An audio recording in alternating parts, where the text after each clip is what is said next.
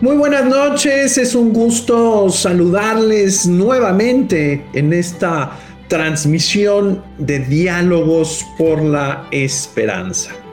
Si pudiéramos eh, decir un calificativo sobre la transmisión de esta noche, podríamos decir que es la experiencia. Tendremos dos invitados con una amplia experiencia en distintos ambientes, en distintos espacios, pero siempre trabajando por la educación de nuestro país.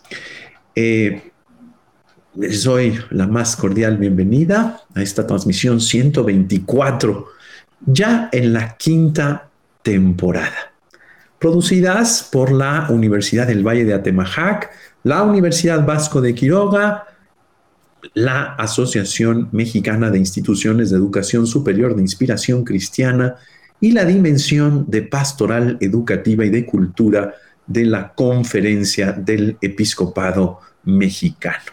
Les hago llegar un saludo muy cordial de Monseñor Alfonso Cortés, arzobispo de León y responsable de esta dimensión. El momento educativo del mundo, el momento educativo de nuestro país, sin duda, es complejo. Estamos en un cambio de época, hemos pasado por una pandemia que todavía tiene sus efectos, eh, se nos presentan crisis eh, limitantes, condicionamientos que nos desafían sin duda, esta es una oportunidad para ensanchar la manera de asumir, de comprender, de responder ante el problema educativo a través de la corresponsabilidad, a través de la generosidad, de la gratuidad. Recordemos que el Papa Francisco es un educador, es una persona que entiende la realidad educativa de Latinoamérica esto se manifestó de manera muy clara en el documento de Aparecida. Un documento importante que hablaba ya de la emergencia educativa. Su mensaje de lanzamiento, así como las acciones que ha tenido eh, posteriormente sobre el Pacto Educativo Global, nos ayudan a posicionarnos precisamente ante el desafío educativo que vivimos, no desde el pesimismo o la victimización, sino con una perspectiva de esperanza.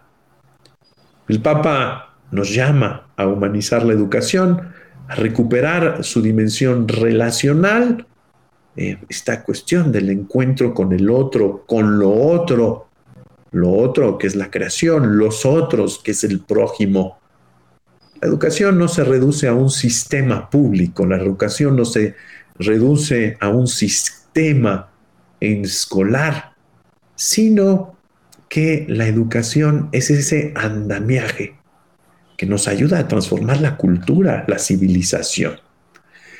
Reflexionaremos pues sobre el momento educativo de nuestra patria a la luz de este pacto educativo global y qué mejor que contar con la presencia de dos personas experimentadas, comprometidas en distintos ámbitos del mundo educativo. La doctora Marbella Villalobos Torres y el doctor Gilberto Guevara Niebla. Me voy a permitir dar solamente algunos aspectos curriculares de ellos. Sus currículums son muy amplios sus obras, sus publicaciones, su experiencia académica en investigación, eh, inclusive en políticas públicas y por supuesto también en las aulas. Esto es muy, muy importante. La doctora Marbella Villalobos es profesora de educación primaria, normal, superior. Es licenciada en historia por la UNAM. Hizo una especialidad en docencia universitaria por la misma institución. Realizó estudios de maestría en desarrollo humano por la Universidad Iberoamericana, en educación familiar por la Universidad Panamericana y en antropología social y cultural por la Universidad de la Sorbona. Es doctora en ciencias de la educación y pedagogía por la UNAM. Es asesora y sinodal de Ceneval, miembro del Consejo Externo de Pedagogía de la Universidad Panamericana, es profesora en distintas instituciones, la Universidad Panamericana, Campus Aguascalientes y Guadalajara, el Instituto Panamericano de Alta Dirección de Empresas, el IPADE. Es autora de 36 libros alusivos a la educación. Doctora Marbella, es un gusto contar con usted esta noche. Bienvenida le agradezco su disposición y generosidad. Muchas gracias, Padre. Gracias a usted y estamos seguros que su visión amplia eh, nos ayudará mucho. Al doctor Gilberto Guevara Niebla, eh, no necesito presentarlo, es un hombre, eh, pues que es una autoridad, una referencia en la educación en México. además, de ser un académico destacado, es un escritor, articulista, académico, político, investigador, editor y por supuesto un hombre activo en eh, la conformación del análisis de la política pública educativa. Es doctor en ciencias sociales, es presidente de la Fundación eh, Nexos, es autor de numerosos libros, fue consejero de la Junta de Gobierno del Instituto Nacional para la Evaluación de la Educación, el INEE. Actualmente es investigador de la Universidad de Guadalajara después de haber sido subsecretario de Educación Federal. Doctor Gilberto Guevara Niebla, es un honor tenerlo en Diálogos por la Esperanza. Agradecemos muchísimo su disposición, su ánimo y sobre todo su constante reflexión frente a la política pública. Bienvenido. Eh, muchas gracias, padre. Para servirle, con mucho gusto participo. Gracias y agradezco mucho al licenciado Carlos Mancera que nos hizo favor de vincularnos a usted, eh, de hacer un puente y le mandamos un saludo eh, también muy fraterno al licenciado Mancera por fuera. Empecemos hablando de la educación. Eh, me parece que desde hace mucho tiempo no se hablaba tanto de educación, de los desafíos de la educación, de la situación de la educación. Sin duda alguna, antes de la pandemia ya había inquietudes fuertes eh, sin embargo, la pandemia eh, sacudió, si me permiten el término, el sistema educativo, particularmente el sistema escolar, también, por supuesto, toda la parte de la educación no formal. Y hoy tenemos una grande reflexión en los organismos internacionales, en los gobiernos nacionales, en las instituciones como la Iglesia, por ejemplo, Así que eh, entremos en la materia eh, con este grande enfoque sobre qué está pasando en la educación. Si le parece bien, doctora Marbella, la escuchamos en primer lugar a usted. Adelante. Con mucho gusto. Eh, una de las características e indicadores de los sistemas educativos del mundo es el cómo se afronta el cambio. Desde educación comparada, el cambio puede ser una simple innovación o una reforma o lo que se ha llamado como revolución educativa en el caso concreto en México en el periodo de el secretario de Educación Pública Reyes Heroles.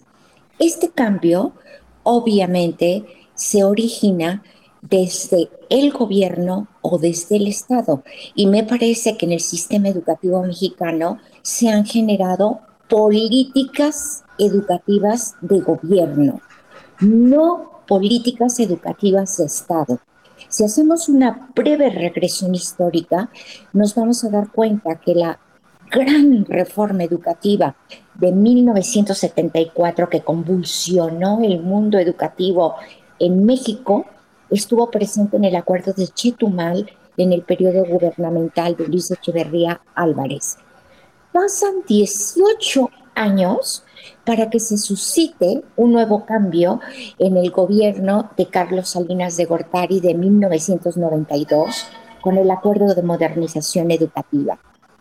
Ahí llevamos 12 años, lo que significa que el sistema educativo mexicano tuvo 30 años con dos cambios. Sin embargo, en 2004, cuando se genera desde la OCDE, la Organización para la Cooperación del Desarrollo Económico, la política de las competencias, obviamente que como buena política educativa se constituye en una recomendación para los sistemas educativos del mundo. Y en México se introduce el primer cambio con base en esa cultura de las competencias en 2004 en preescolar. Y aquí empieza el caos y la esquizofrenia del sistema educativo mexicano, puesto que es en 2006 cuando se da el cambio momentáneo de eh, una reforma educativa integral en secundaria, que en un par de meses se constituyó simplemente en una reforma educativa, sin tener el adjetivo de integral. En 2008 se da la reforma educativa en educación media superior. Vean, preescolar, enseguida secundaria y luego educación media superior. ¿Y qué pasa con primaria? Es hasta 2011 cuando se presenta la RIEP, la Reforma Integral de Educación Básica, esto nos da constancia del cambio tan convulsionado que ha tenido el sistema educativo mexicano a partir de 2004. 2011, 2013, 2017, el nuevo modelo educativo con una serie de conceptos alusivos a aprendizajes clave, aprendizajes esperados, y en 2016, por primera vez, dos organismos internacionales, que es la UNESCO, máximo organismo internacional dedicado a la educación y la OCDE se fusionan para emitir una recomendación al mundo alusiva a las habilidades sociales y emocionales. Un principio de educación comparada es que cuando se emiten desde un organismo internacional esas recomendaciones, se tiene que adaptar, adaptar, realizar todo un proceso de adaptación. Y México en el sistema educativo mexicano lo adoptó simplemente mencionándolo, fusionando habilidades socioemocionales, que eso es un reduccionismo y una limitación, puesto que la persona humana tiene afectividad, que incluye emociones, sentimientos, pasiones, motivaciones, y ese es un reduccionismo. Y es en 2018 cuando se innova el, concepto de la nueva escuela mexicana. Es en abril de 2022 el primer documento formal del marco curricular de esta nueva escuela mexicana. Y es hasta este junio pasado, estamos en julio 2022, que se presenta ya la versión más acabada acerca de la propuesta de esta educación. ¿Cuál es la característica de todo este proceso? Obviamente que si lo concebimos desde el actor más vulnerable del sistema educativo mexicano y de la comunidad educativa, ha sido el docente, porque el docente ha tenido que ir afrontando todos estos cambios de forma acelerada y hoy estamos frente a nuevos cambios, sin dar un espacio para que la comunidad educativa lo asimile padres de familia, docentes y los educandos. Muchas gracias, Padre. Muchas gracias, muchas gracias, doctora Marbella, por este ejercicio así muy ordenado y cronológico que nos permite ver cómo el tema educativo ha ido buscando responder a una realidad cada vez más acelerada que vivimos. No solamente en México, no solamente en nuestras comunidades locales, en nuestros estados, en nuestras comunidades religiosas, no, en todo el mundo. Este es un asunto eh, fundamental, este es un asunto eh, pues que ha estado muy, muy, muy presente. Doctor Gilberto, lo escuchamos, adelante. Eh, sí, gracias. Este, bueno, yo pienso que en la actualidad eh, el mundo está enfrentando una crisis eh, gran escala, una crisis de convivencia. Eh, eh, en última instancia, la guerra que está habiendo en este momento en Europa ilustra muy claramente las polarizaciones que están dándose en el mundo.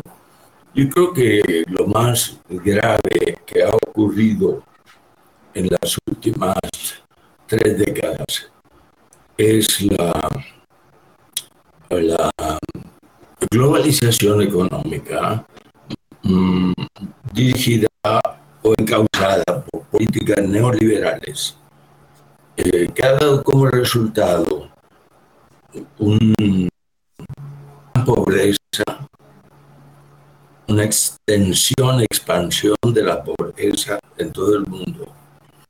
Y por otro lugar una polarización en la distribución de la riqueza eh, que ha crecido mucho en los últimos en las últimas décadas.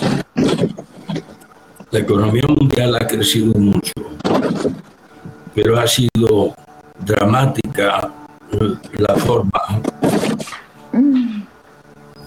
que eh, se ha concentrado la riqueza en pocas manos y se ha extendido la pobreza y la extrema pobreza eh, por todo el mundo. Y claro, acompañado de fenómenos como la crisis ambiental eh, que amenaza a toda la humanidad. En consecuencia, vista esta perspectiva dramática, triste, eh, que tanto daño implica para la humanidad, es muy importante que repensemos la educación. Y efectivamente, eh, no en el sentido restringido de educación pública, sino la educación en general, como usted lo dijo, padre eh, yo creo que, eh, estamos eh, atrapados en una dialéctica inaceptable entre, por un lado, el consumismo, el hedonismo, el egoísmo, la competencia, promovidos por la, los neoliberales. Y por otro lado, las soluciones extremas, como las que representa el populismo, incluyendo desde luego el populismo mexicano, que nos invita eh, a otra cosa, nos está invitando a, la, a una lucha de confrontación política, eh, asumiendo que los antagonismos eh, políticos y sociales no se pueden resolver por la vía democrática del diálogo, de eh, el respeto de la tolerancia, escuchar al otro.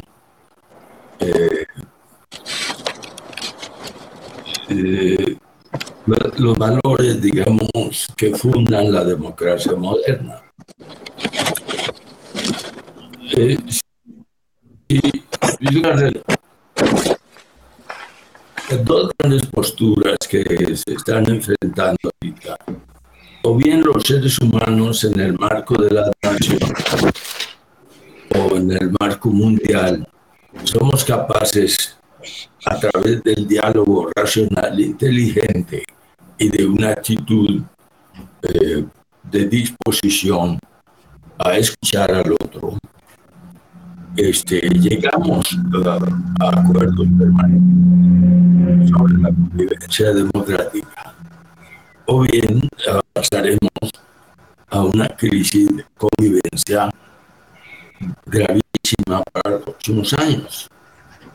O del otro lado, eh, las fuerzas políticas que están apostando a que el diálogo racional y la solución pacífica e institucional de los problemas de convivencia no es posible y que solo a través de las fórmulas populistas. El populismo niega la racionalidad. El populismo apuesta, es decir, niega la capacidad racional y niega además los valores del diálogo, del respeto, de la tolerancia. El populismo apuesta a explotar eh, el malestar social en términos de explotar las emociones, los afectos y polarizar cada vez más a la sociedad. El, teórico del populismo eh, que tendríamos que consultar es Ernesto Laclau, eh, un pensador de origen argentino que se formó sobre todo en Inglaterra y que se asoció con Chantal Mouffe, que fue su esposa, y produjo mm, una gran teoría sobre el populismo. Esa teoría sigue inspirando a políticos como Andrés Manuel López Obrador. Eh, cerca de Andrés Manuel López Obrador hay personas eh, que se han nutrido de la ideología de Ernesto Leclau y que piensan eh, que es la idea central de, la estrategia populista de la que en primer lugar que las uh, entidades uh, colectivas como los sindicatos, los partidos, etcétera, o las clases sociales no tienen ningún protagonismo en la historia. El nuevo protagonismo en la historia es una derivación del marxismo quiero decirlo francamente, este, que en vez de explotar el concepto de clase social, eh, niega la existencia de clases sociales y, dice que las clases sociales han sido sustituidas por una multiplicidad de conflictos eh, sociales como el feminismo, como la violencia del ambiente, como eh, la exigencia de reconocimiento a sus derechos de los homosexuales, etcétera, etcétera. Eh, y que esos movimientos diversos, en un momento dado, pueden unirse, entronizar a un líder populista. O sea, hay toda una estrategia uh, del populismo que está en juego. El problema es que el populismo no es un fenómeno excepcional, es un fenómeno, como estamos viendo, mundial. Es una respuesta política a la globalización y a los efectos desastrosos que trajeron las políticas neoliberales. Y, y ese yo creo que es el gran drama. Respecto a la iglesia, uh, uh, la iglesia desde Juan 23, desde los años 60, la cíclica No, hombre, padre. ¿Cuál será de todas? Porque Juan 23 fue muy prolijo. Pachem Terris, pasa en la tierra.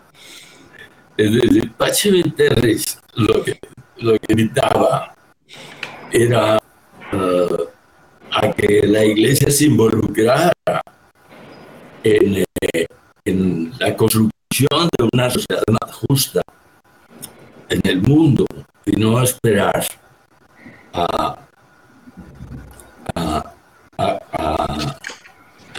conquistar, no, no, no esperar pasivamente el momento de la muerte y el destino final, construir un mundo justo aquí.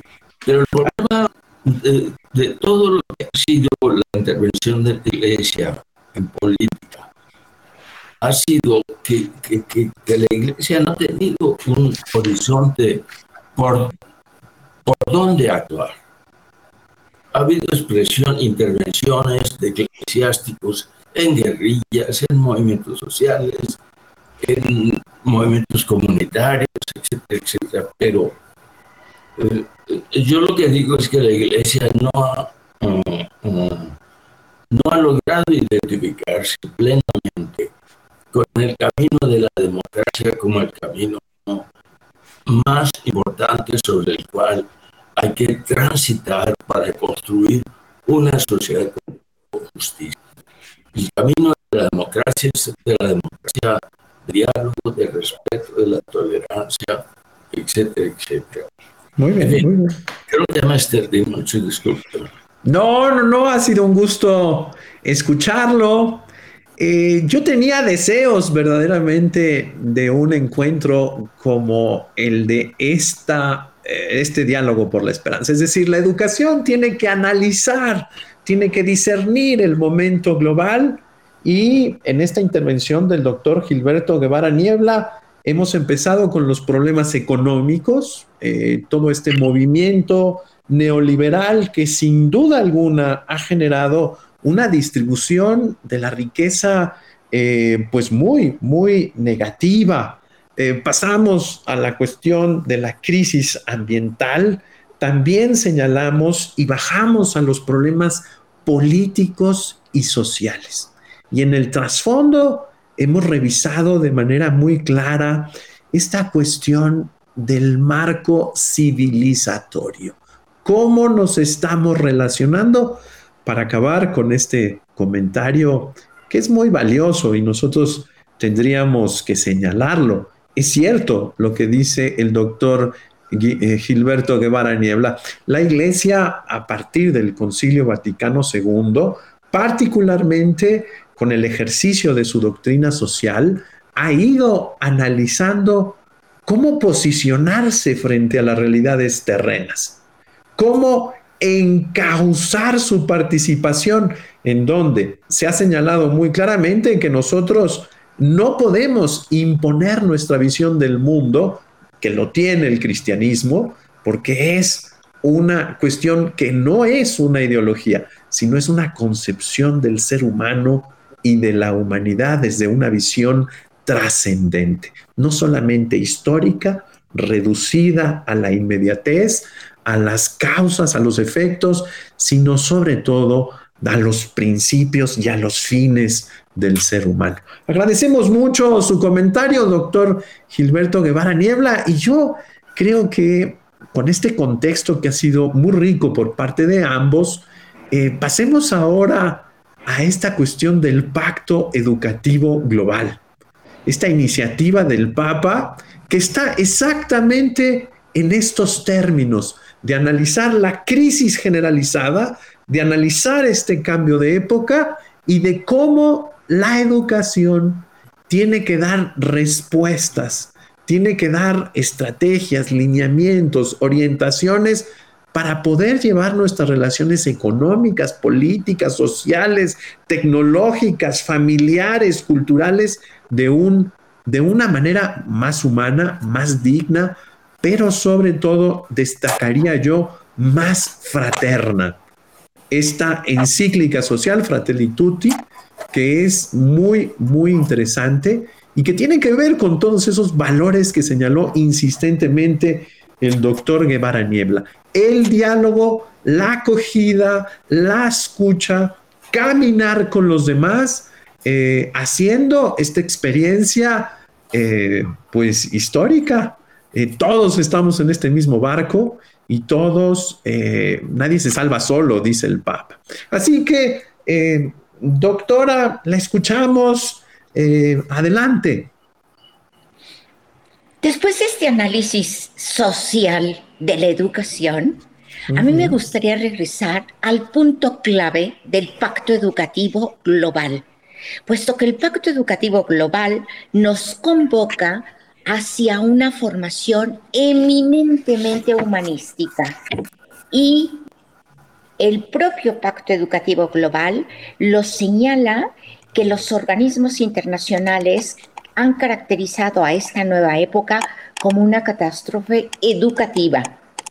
Y un principio antropológico de la pedagogía es lo permanente y lo cambiante. Lo permanente es la esencia, lo permanente es y son los valores trascendentes. ¿Qué es lo que tenemos que hacer?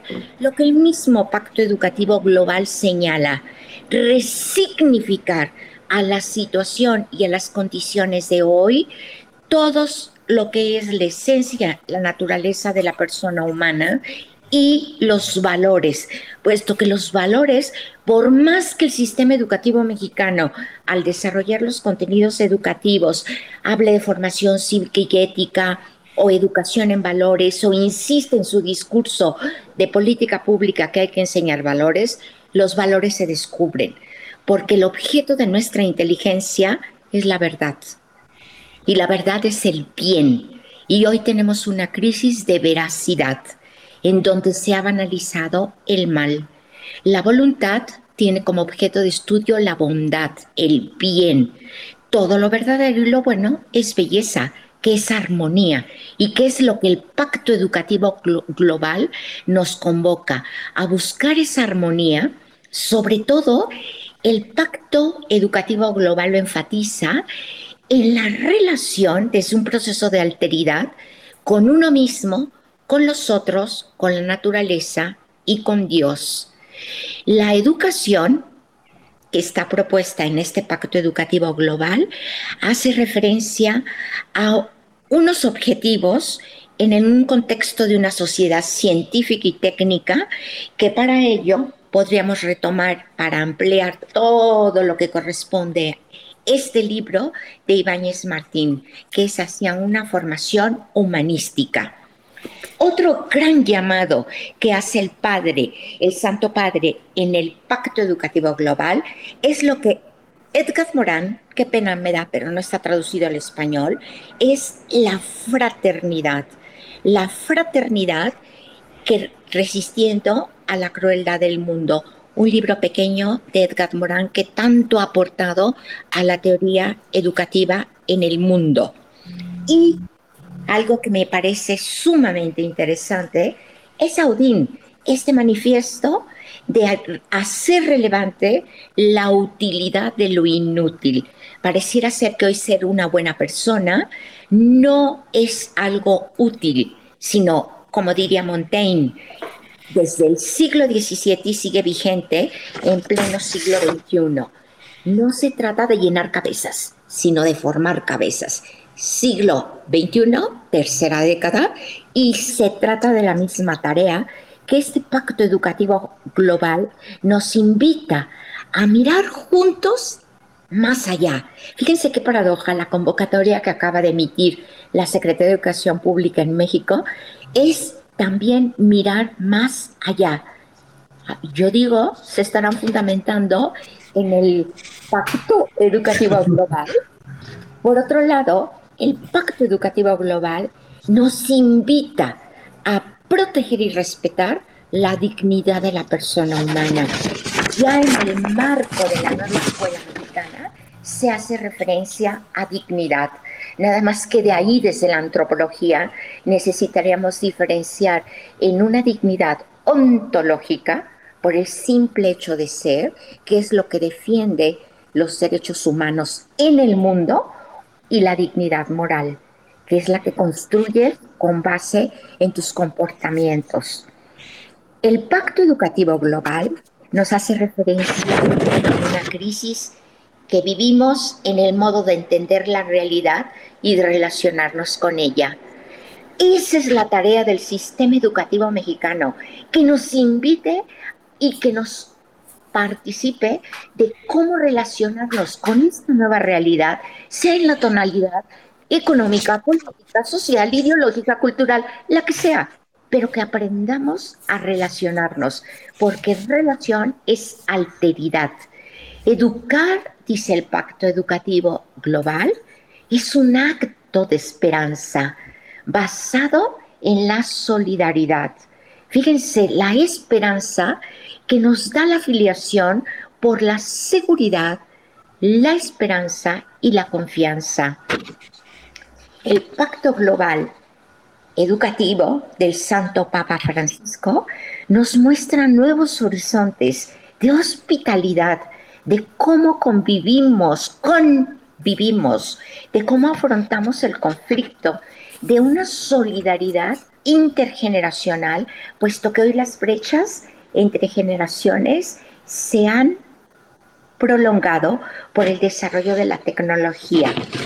Nos invita a la trascendencia y lo que es más importante, el Pacto Educativo Global nos está enseñando y nos está invitando al proceso de humanización. La auténtica educación es aprender a ser humanos, a personalizarnos, a encontrar y construir nuestra propia singularidad, pero resignificando desde lo permanente, en donde pueda florecer la humanidad con un futuro que esté enriquecido por la inteligencia y la imaginación, para aprender a escuchar, para aprender a dialogar, para aprender a comprender, a comprendernos mutuamente en un camino educativo renovada, dice el Santo Papa, en un itinerario integral ante la soledad y la desconfianza,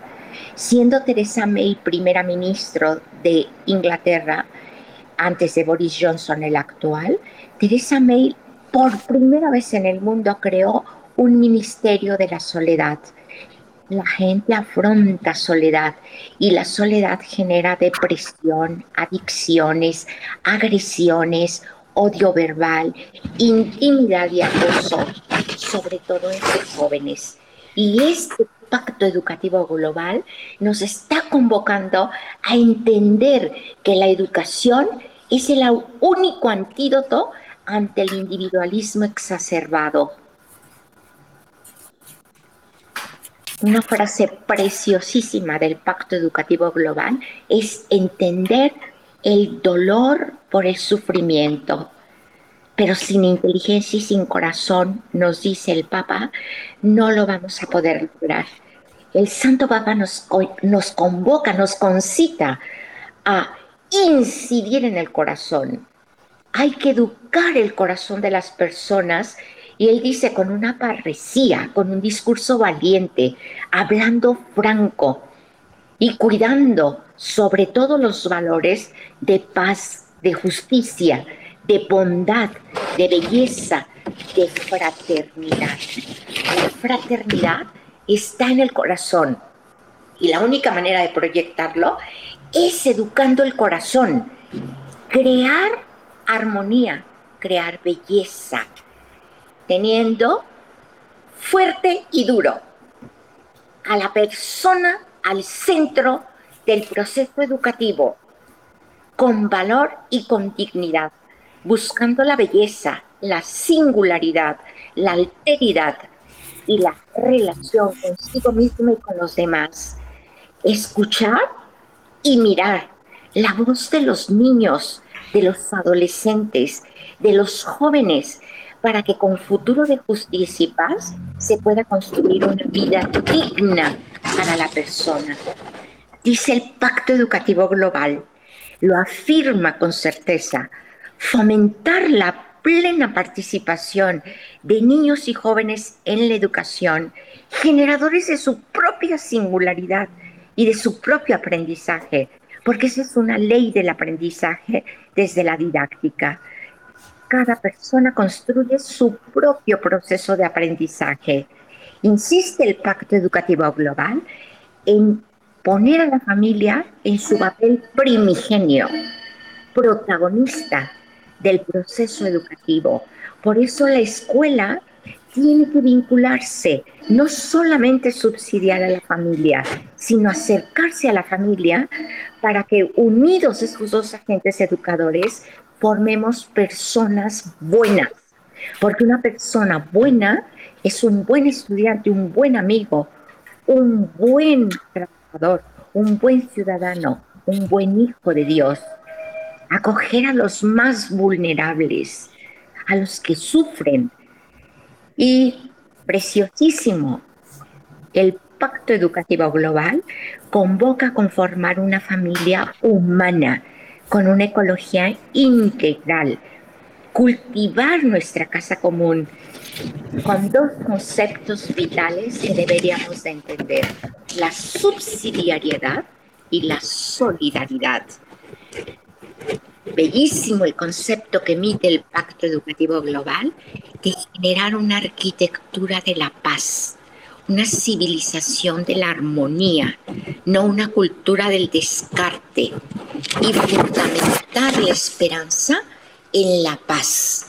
La paz contigo mismo, la paz con los otros, la paz con la naturaleza y la paz con Dios. Muchas gracias, Padre Corral. Muchas gracias, muchas gracias. Eh, estaba viendo eh, a lo largo de estas cuatro páginas del Pacto Educativo Global, le invito a todos los que nos escuchen, vaya ahí, ponga Google, ¿verdad? Lanzamiento Pacto Educativo Global es un mensaje de cuatro paginitas. También lo puede escuchar en un video mensaje a través del cual el Papa pues convoca a todos los educadores de la iglesia y del mundo a asumir este pacto educativo global. Pero pensaba yo cómo educar el corazón. Hay un asunto eh, en nuestro mundo, eh, esta cuestión del odio, esta cuestión de sembrar el mal, eh, va en contra de la compasión, de la tolerancia en términos del mundo, va en términos de la concordia, de buscar que los corazones se vinculen, se escuchen, se dialoguen. Eh, el, doctor Guevara Niebla empezó diciendo esto, no, hay un problema de egoísmo, hay un problema muy fuerte de cerrazón, hay un problema muy fuerte de soberbia, de utilizar el poder eh, eh, para afirmarse en los propios proyectos. Y el Pacto Educativo Global nos convoca a descubrirnos en la alteridad, en la relación, en el prójimo, como decimos también evangélicamente. Doctor Gilberto, lo escuchamos. Adelante, muchas gracias, doctora. Sí, sí, muchas gracias. Este, eh, yo creo que el, Pacto Educativo Global es una convocatoria muy valiosa, eh, eh, que puede ser efectivamente un canal por el cual se pueden hacer transitar proposiciones eh, significativas eh, buscando eh, en el marco de los valores del horizonte que marca el Papa Francisco. dice, creemos que la educación es una de las formas más efectivas de humanizar al mundo y la historia la educación es ante todo una cuestión de amor y responsabilidad que se transmite en el tiempo de generación en generación. Bueno, parece fantástico este planteamiento y también su eh, crítica a la cultura individualista, al egoísmo, etcétera, etcétera, que es algo que nos está agobiando en el mundo actual. Eh, creo que sí, se necesita, como dice el Papa, eh, favorecer un tejido de relaciones con base en la fraternidad. Y, la fraternidad es un valor precisamente muy extraño en un mundo en el que por un lado eh, tenemos una economía que nos induce a, la competencia, al egoísmo, a la envidia, y por otro lado, tenemos un, ejercicio, una versión de la política, como la que eh, se ofrece desde el Poder Ejecutivo en México en estos momentos, en donde en vez de fraternidad, lo que se cultiva de manera sistemática, diaria, eh, persistentemente, es el odio, la descalificación, uh, el anatema, el insulto, el agravio, um, um, uh, prácticamente innumerables grupos y personalidades de la sociedad y que representan um, todo un conjunto de valores opuestos a la fraternidad. Hay que avanzar a la fraternidad, pero este camino hacia la fraternidad eh, que está sugerido en una serie de puntos al final del pacto educativo, eh, puede también mm, leerse en términos políticos.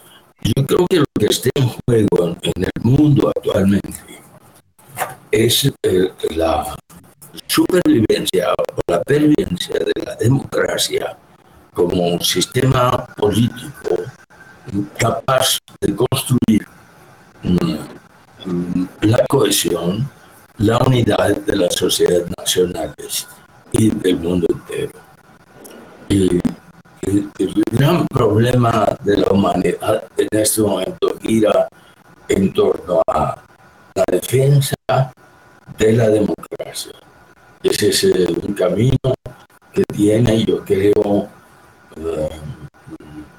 tenemos que seguir y si no queremos seguir que nuestros países y la humanidad revolucione a un estado de desorden, de convulsión eh, muy grave que sea a la postre irreversible.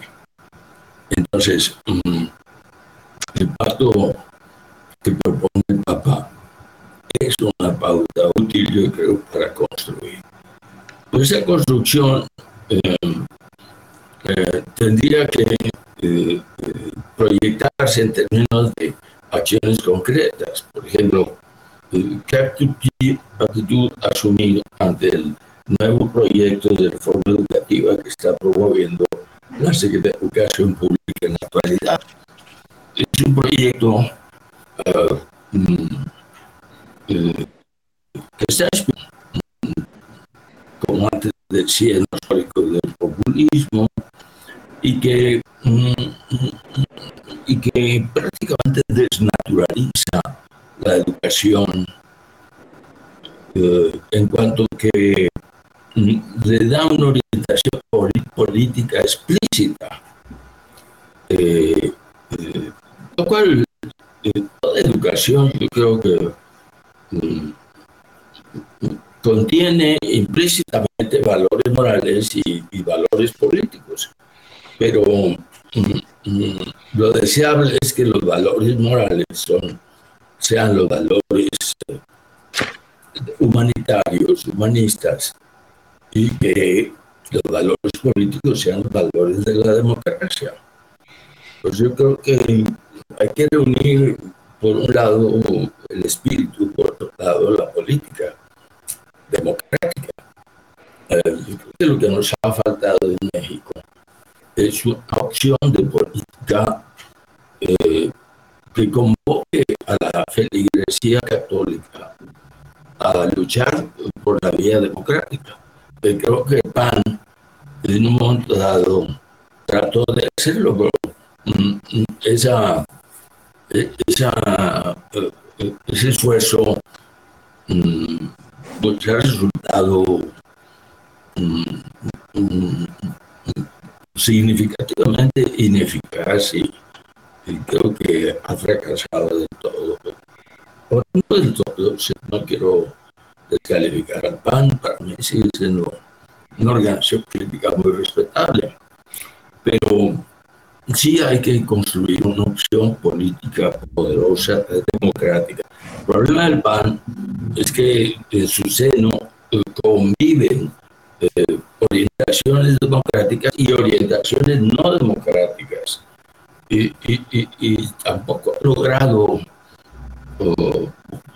unificar criterios en torno a la lucha democrática. En fin, aquí me quedo. Muy bien, muy bien. Muchas gracias, doctor eh, Gilberto. Sin duda alguna, eh, seguimos en este grande faro eh, y ahora con el Pacto Educativo Global analizando nuestra realidad.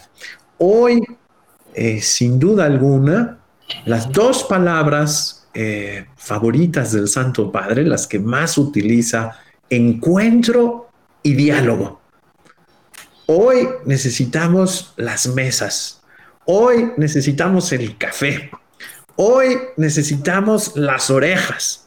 Hoy necesitamos, antes que nada, la apertura del corazón, la humildad, para poder caminar juntos. Por eso el Papa insiste muchísimo en este término de la sinodalidad. Caminar juntos, sin codo, eh, con odos eh, camino, eh, hacer camino con los otros. Y me parece que por eso el pacto es fundamental. Tenemos que acordar, tenemos que ponernos de acuerdo, tenemos que descubrirnos todos en una misma barca y tenemos que analizar, discernir serenamente la realidad en estos marcos ya no acalorados, no viscerales, no autorreferenciales, sino en esta dinámica de ver el todo, no solamente la parte, pero sobre todo, como bien señala el Papa Francisco en Evangelii Gaudium, en estos cuatro principios del discernimiento, hacerlo en una dinámica de unidad y no de conflicto. Me parece que es una de las características que la democracia tiene que aprender a utilizar. La democracia no es a ver quién grita más fuerte. La democracia no es quien hace sonar las cacerolas o exhibir el poder de manera más evidente y, más fuerte. No, la democracia es verdaderamente la búsqueda de consensos, la búsqueda, antes que nada, de descubrirnos conjuntamente en la verdad, en la belleza, en la unidad, en la armonía. Si les parece bien, doy algunos anuncios para que ustedes eh, puedan elaborar eh, un listado pequeño de cuestiones, de decir, a ver, eh, tenemos que caminar hacia adelante, tenemos que caminar en estas directrices, quizá en un minuto, eh, ya llevamos aquí un buen rato, no lo hemos sentido porque ha sido interesantísimo, valiosísimo.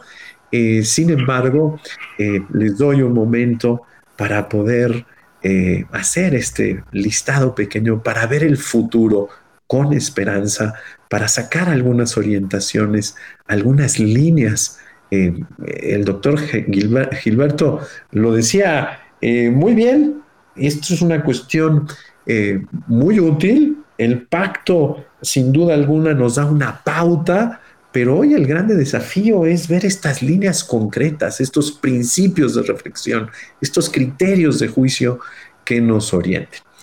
Quiero confesarme con nuestra audiencia, hemos grabado por la mañana las agendas de estos eh, personajes tan experimentados son complicadas, su disposición es muy grande y hemos grabado el martes por la mañana.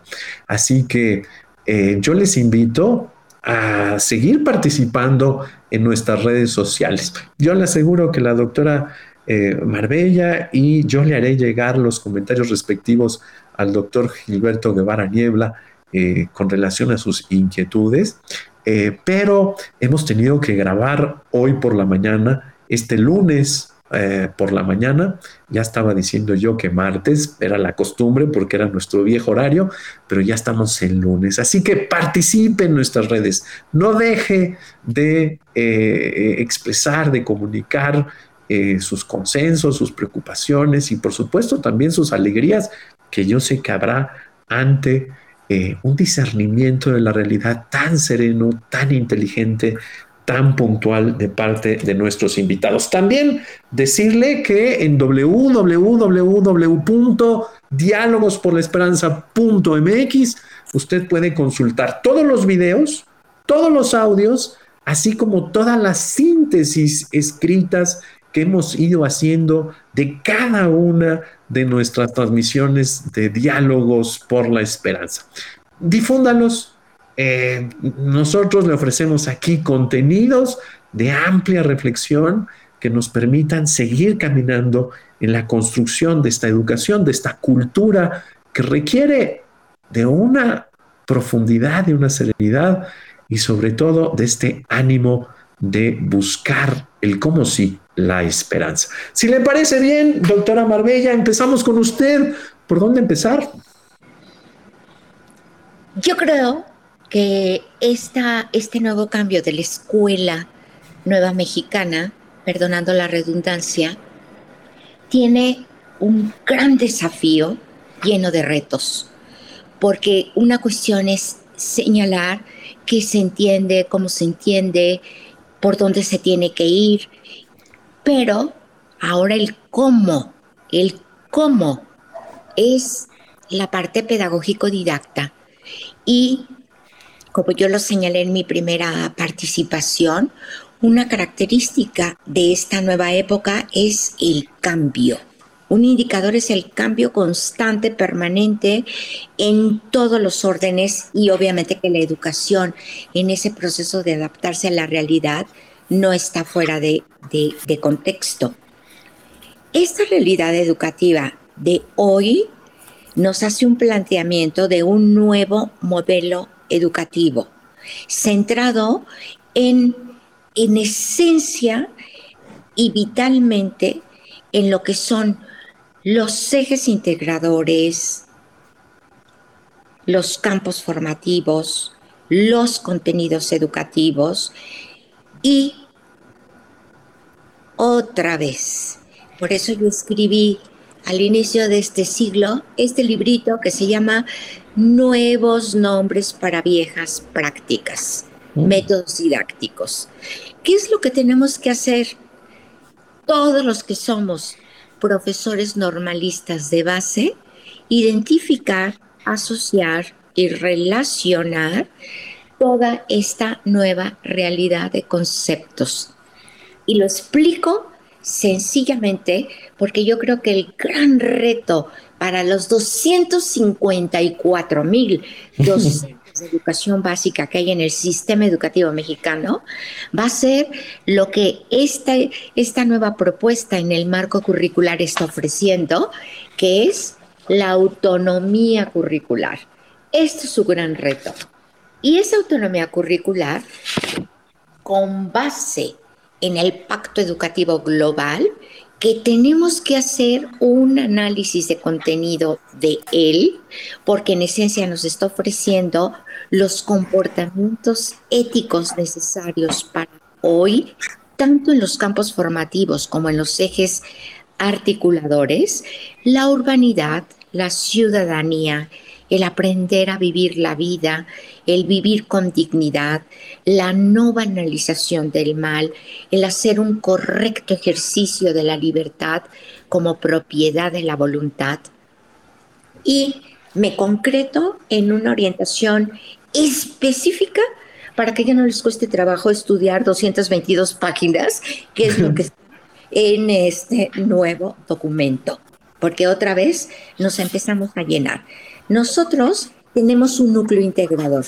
Y ese núcleo integrador, tú, maestro de primero, de tercero, de quinto, de primaria, del grado que sea, tienes que elegir un tema específico que sea un conflicto, que sea un problema de tu comunidad.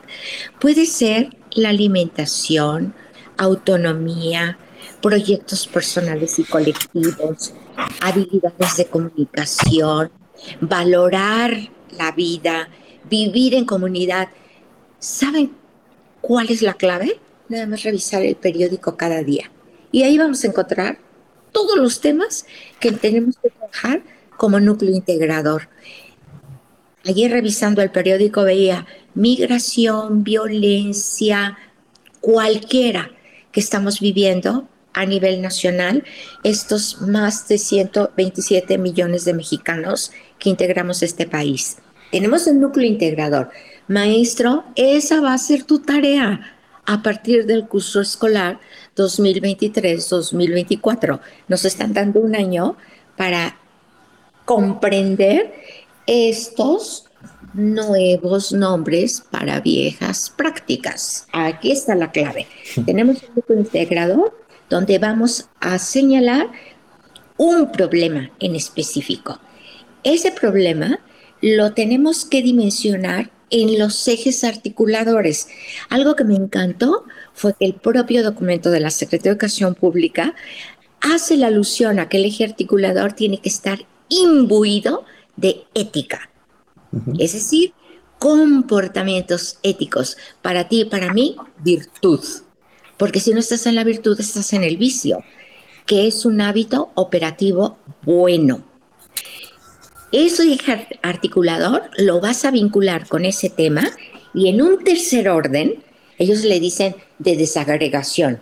Tenemos el núcleo integrador, que es el tema que elegiste, Enseguida viene el eje articulador, que de los siete puedes elegir uno o dos, como tú decidas, y luego ubicarlo en uno de los cuatro campos formativos.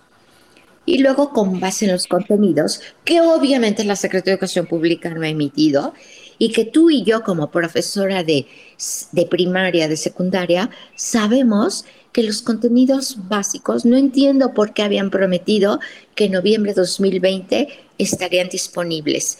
Los contenidos educativos, los básicos, son los mismos. En matemáticas 2 por 2, 4, en tercera primaria. En lo que es geografía, la hidrografía y la orografía de Michoacán no va a cambiar, ahí va a seguir el lago de Eso es lo que hay que seguir aprendiendo. La capital de Michoacán es Morelia. Hay que seguirla aprendiendo. ¿Por qué se están tardando tanto en dar los aprendizajes básicos? Desde el maestro Bucio, yo le dije, maestro Bucio, o sea, secretario de, subsecretario de Educación Básica, ¿cuál es el problema para establecer esos aprendizajes básicos? No hay que batallarle. Regreso núcleo integrador, que sería el tema, el problema específico, migración, violencia. Ahí está. Eje articulador, uno o dos de los siete, de los siete que, se establecen. Y en un campo formativo de los cuatro vinculado a los contenidos. ¿Qué lo quieres dar? Desde la dimensión de la matemática, del lenguaje, de la ciencia, de la educación estética, como tú lo quieras hacer. Lo importante es cuidar lo que el Pacto Educativo Global nos dice y nos hace referencia, el proceso de humanización. la, termino con esto. El propio concepto de educación en sus raíces etimológicas latinas nos hace referencia al educere, el sacar de dentro y el educar y conducir. Esto es enseñar a vivir como seres humanos, poniendo en ejercicio nuestras capacidades específicamente humanas, nuestra inteligencia, nuestra voluntad, nuestra afectividad para ser buenas personas. Muy bien. ¿Por qué?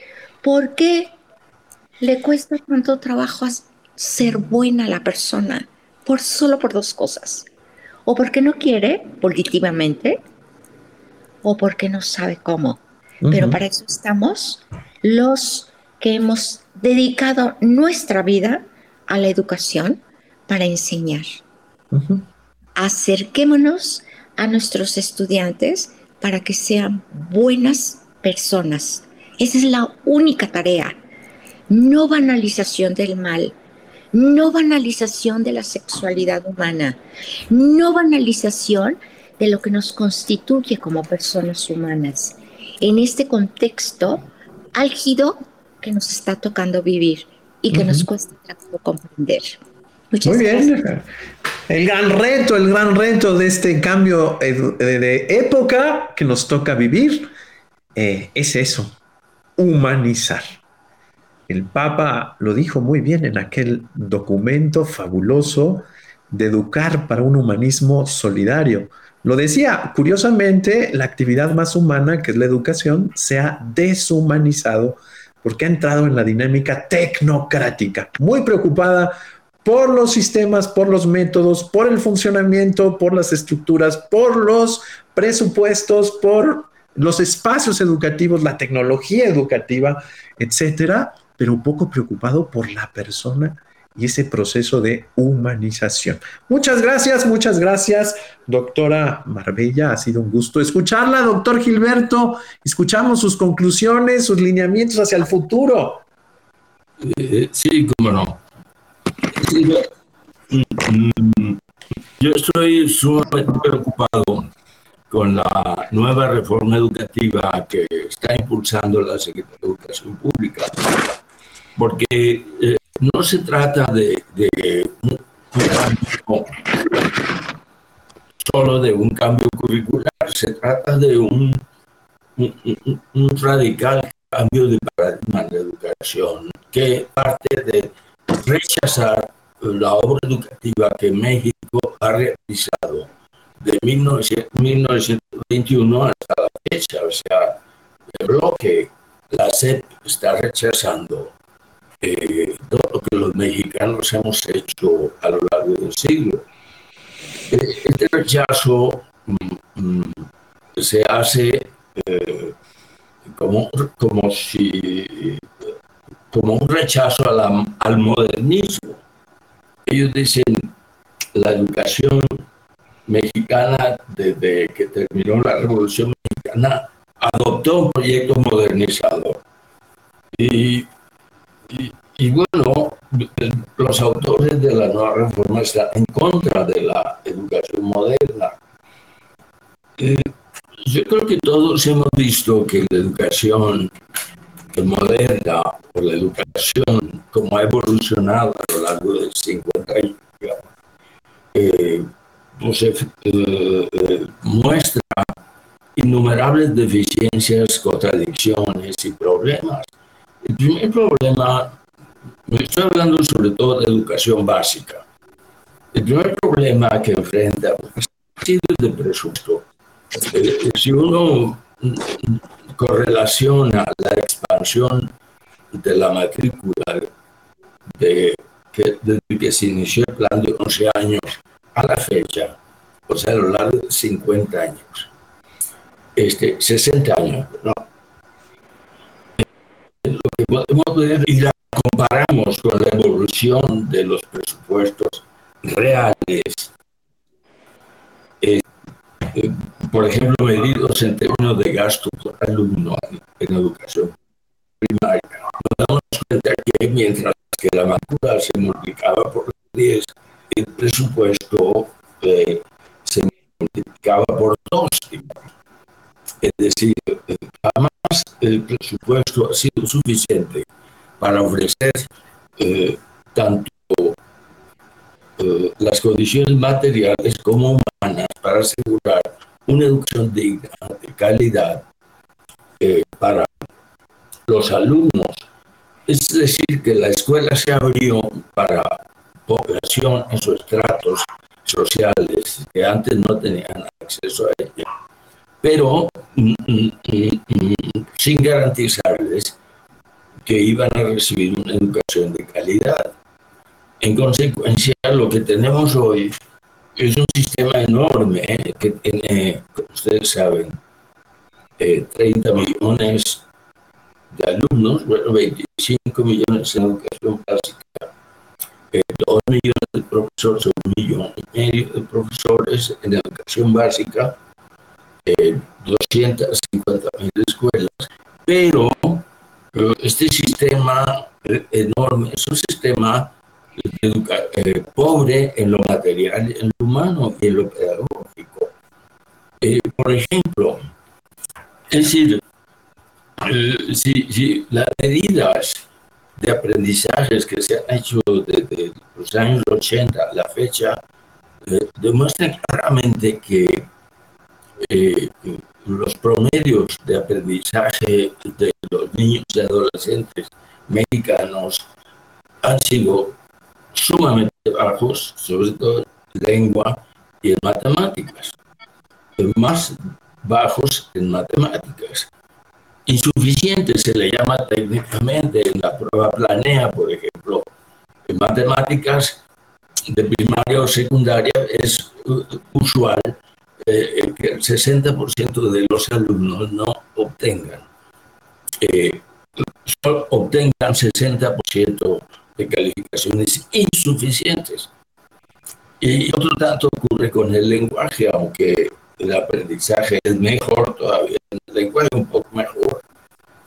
Pero si nosotros pensamos en los aspectos de la humanización del oral, lo que nos damos cuenta es que el sistema educativo eh, nunca eh, público, estoy pensando sobre todo en la escuela pública, nunca ha tomado en serio eh, la, educación moral. Es decir, se ha adoptado la idea de que la moral se adquiere de manera espontánea por osmosis y los maestros deberían ser los padres sustitutos, digamos, eh, en la escuela eh, renuncian a orientar eh, hacia lo que es una vida buena, digamos, para repetir mm, lo que la doctora, a lo que se debería la doctora y a lo que habla el pacto educativo global. Es decir, ¿Cómo formar personas buenas? Bueno, ¿cómo formarlas si no hay una postura moral, ética eh, del profesor y de la escuela? Es decir, eh, eh, la educación se ha empobrecido a lo meramente cognitivo. existe muy poca educación física, muy poca educación estética y existe cero educación moral de la escuela. Es decir, valores elementales o virtudes, podríamos llamarlo, de escuchar, eh, dialogar, eh, construir eh, fraternalmente acuerdos entre alumnos, entre alumnos. Pues esas cosas ciertamente se practican en algunos casos, pero no son valores que estén organizados la práctica docente de, educación básica. La moral es un cero a la izquierda, aunque exista una materia, una asignatura que se llama formación civil y ética. La verdad es una, es una uh, impostura porque se trata de una materia que se reduce a aspectos cognitivos. Uh, uh, creo que la moral, el problema es decidir entre el bien y el mal, eh, eh, y, la, y dotar a los alumnos de elementos para que eh, tomen decisiones moralmente correctas, este, es algo que está abandonada en la escuela. Y lo mismo en este proyecto que se está aplicando. No existe un lugar para la educación moral. Ahora, muy rápidamente, nada más quiero es decir, el cambio es muy radical. Lo que se propone es prácticamente cambiar el concepto mismo de educación. la educación, eh, en la lógica de los secretarios de Educación Pública y de los autores de estos nuevos planes de estudio, tiene un objetivo político y social que eh, se concentra en la comunidad. La comunidad es el eje de la educación. Entonces, eh, la comunidad está sobre la escuela. La comunidad, refiriéndome a la comunidad territorial, es decir, al entorno escolar, que puede ser urbano, indígena, mestizo o puede ser de cualquier tipo. Es, esa comunidad se convierte ahora en el centro de la educación. Ya no es la escuela el centro de la educación. Ya no es el alumno el centro de la educación. Es la comunidad. La educación se organiza para la comunidad, para atender los problemas de la comunidad. Entonces, esto es una, una, una redefinición de lo que ha sido hasta ahora la educación. Ahora se cambia el concepto de conocimiento. Eh, eh, bueno, la postura eh, es rechazar todos los universales. Los valores universales, como por ejemplo la fraternidad, los derechos humanos, la libertad la autonomía, la justicia, como valores universales, son rechazados por esta visión moralmente relativista que nos está proponiendo la segregación pública, porque para ellos lo que existe es la realidad concreta. El universo escolar como tal desaparece y lo que ordena los conocimientos escolares es la realidad concreta, que según ello le va a dar significación a esos conocimientos que fuera de la comunidad, o sea, en la escuela, son conocimientos abstractos sin sentido. Solo tienen significado en el contexto de la comunidad.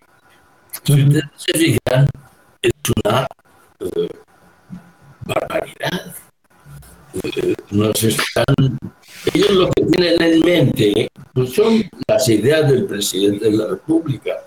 El presidente de la República ha idealizado las comunidades indígenas rurales. Él no tiene una idea moderna de la educación, de la educación, presidente también, para ser honesto.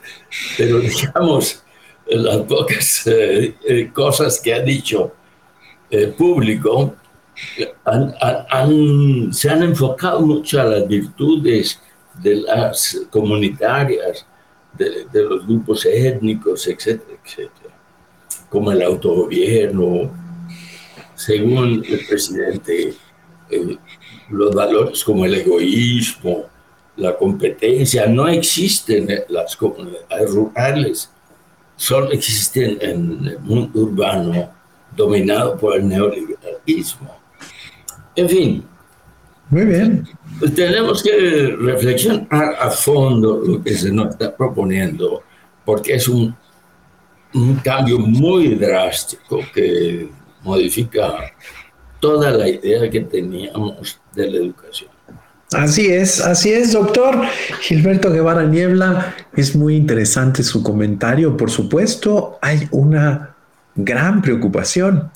Eh, sin embargo, también eh, es curioso cómo esta cuestión de esperar el documento oficial, eh, primero nos salió un documento de trabajo eh, que sí, hay que decirlo con toda sensatez, nos pone los pelos de punta, como se dice vulgarmente, perdón por la expresión.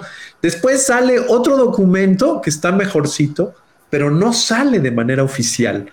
Entonces, la incertidumbre es lo que tenemos que señalar. Eh, pues está, tenemos que esperar, eh, ya saldrá en algún momento de manera oficial, pero sí, sí tenemos que estar pendientes en esta dinámica de preocuparnos, lo dice bien el doctor Gilberto Guevara Niebla, en aquel documento de trabajo hay cuestiones que nos preocupan muchísimo.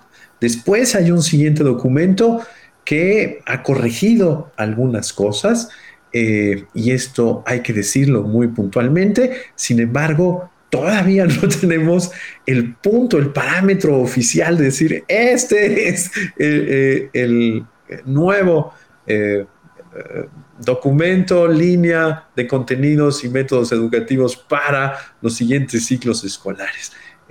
creo que, en cierto sentido, la autoridad se dio cuenta y fue sensible ante muchas cuestiones que fueron muy evidentes y bueno, este documento, que es de nueva cuenta no oficial, que anda circulando por todos lados, eh, eh, nos hace respirar, pero todavía falta mucho trabajo. Y yo señalaría con mucha puntualidad lo que nos dice la doctora Marbella. Eh, bajar de las ideas a la realidad, es decir, bajar a los comos, es el grande, grande desafío. Adelante, doctora Marbella, ¿quiere comentar algo? Yo quiero compartir con ustedes mi última reflexión.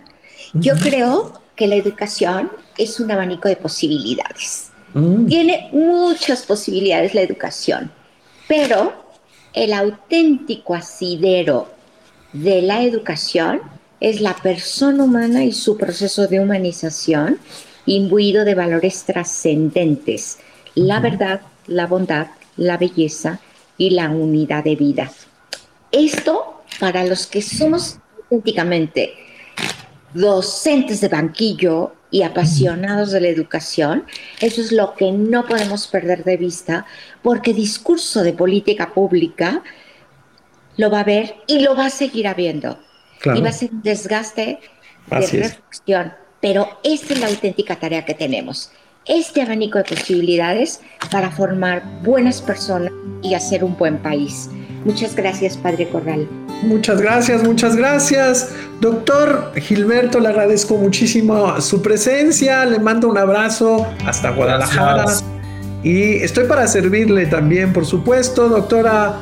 Eh, muchas gracias, muchas gracias por su entusiasmo también, por sus profundas reflexiones como las del doctor Gilberto Guevara Niebla.